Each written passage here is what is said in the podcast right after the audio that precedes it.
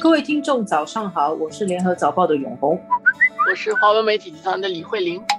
今天我们来谈一下中国的最大的房地产公司恒大集团。从上个月就一直传说它很危险，然后有警讯，然后在国际的媒体上都报道，而且还牵动到全球的股市。它不只是报道，其实它是影响到整个投资的情绪啊。是，现在这个危机感有点过了。其实这样子倒是可以反过来看一下恒大到底发生了什么事情哦。那么恒大它的旗下有一个投资公司，它没有办法按照跟客户的承诺如期的兑现它的理财产品的钱，在九月初的时候是差不多九亿多元人民币哦。所以那个消息传出来，就那些投资者他们就很多很多朋友圈嘛。就传了传了就很紧张了，就有些人跑到那个恒大在深圳的大楼那边去围去绕，还有很多人大喊叫恒大还钱。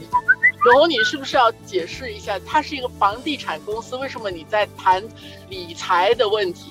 哦，对哦，这个这个恒大的老板许家印是一个很传奇性的人物啦，穷人家出生的，然后他在九十年代的时候他就开始做房地产，在。一九九零年代的时候，中国的房地产是红红火火嘛，然后那个房价涨得很快很快。那么这个恒大的许家印，他的玩法是很冒险的，他会用很高的杠杆的杠杆，因为叫 leverage，就是他可能没有这么多的钱，然后呢，他就去借比较多的钱来支付他的房地产的事业，所以呢，他就可以很快的利用那个东风啊，或者你看到那个风吹得很猛嘛。房地产很热，每个人都把钱丢下去炒房地产，他就趁着这个东风把他的企业做得很大了。可是他一直都是属于高负债，到近些年，可能过去十年左右，中国的房地产就没有涨得这么高了。尤其是呃，习近平上台以后，就一直在强调要房子是用来住的，不是炒的。嗯，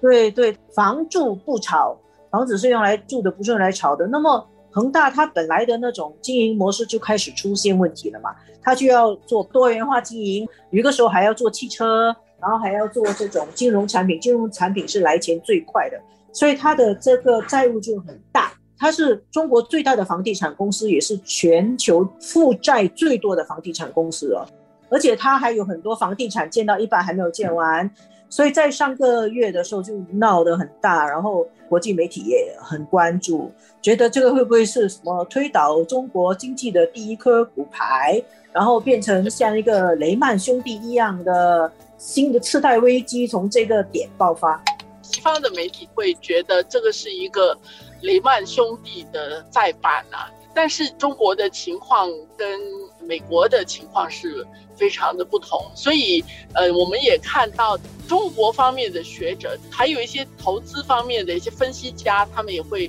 出来谈恒大的这个危机跟雷曼兄弟的次贷危机其实是不一样的。而后来我们也看到，中国政府会不会出来扶持他，要不要救市的问题，它会有很多的其他的意义啊。如果中国政府是不是要拿这么一大笔钱，这个其实是一个企业的行为。但是因为它影响到很多民生，因为很多人在做这个投资嘛，还有它也会影响到中国的房地产还有金融市场。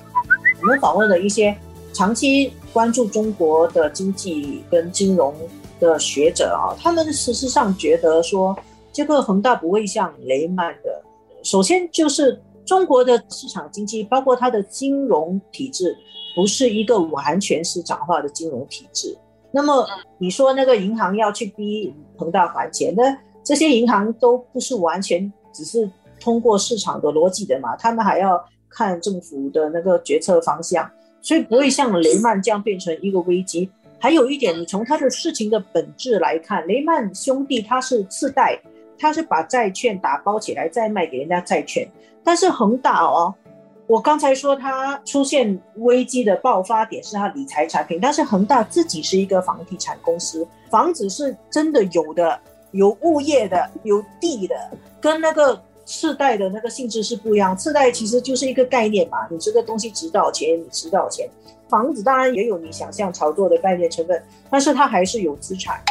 所以后来看到中国政府它间接的介入的方式是。有人去买恒大的一些资产。这几天其实我们看到整个情况缓和下来，包括像那个盛京银行啊，这些都开始出手，有一些资金准备要注入。但是我觉得这整个事件，一方面我们看到外面的人对中国的了解还是有一个距离的。如果我们看那些西方媒体的报道，是刻意还是有意的让这个危机显得更严重一点，不知道。但是这整个事件正好也让大家提出一个质疑，对中国自己来说也是一个。他可能本来就不断的在反思，但是这个是一个机会，就是对于中国过去很长时间这样的一种发展的模式，我看《金融时报》有一个这样的专题啊，不断的渐渐渐啊，build build build 的这个模式是不是需要调整跟改变？因为它确实有很多的供应过剩的问题、烂尾楼的这些问题遍布在中国的不同的地方。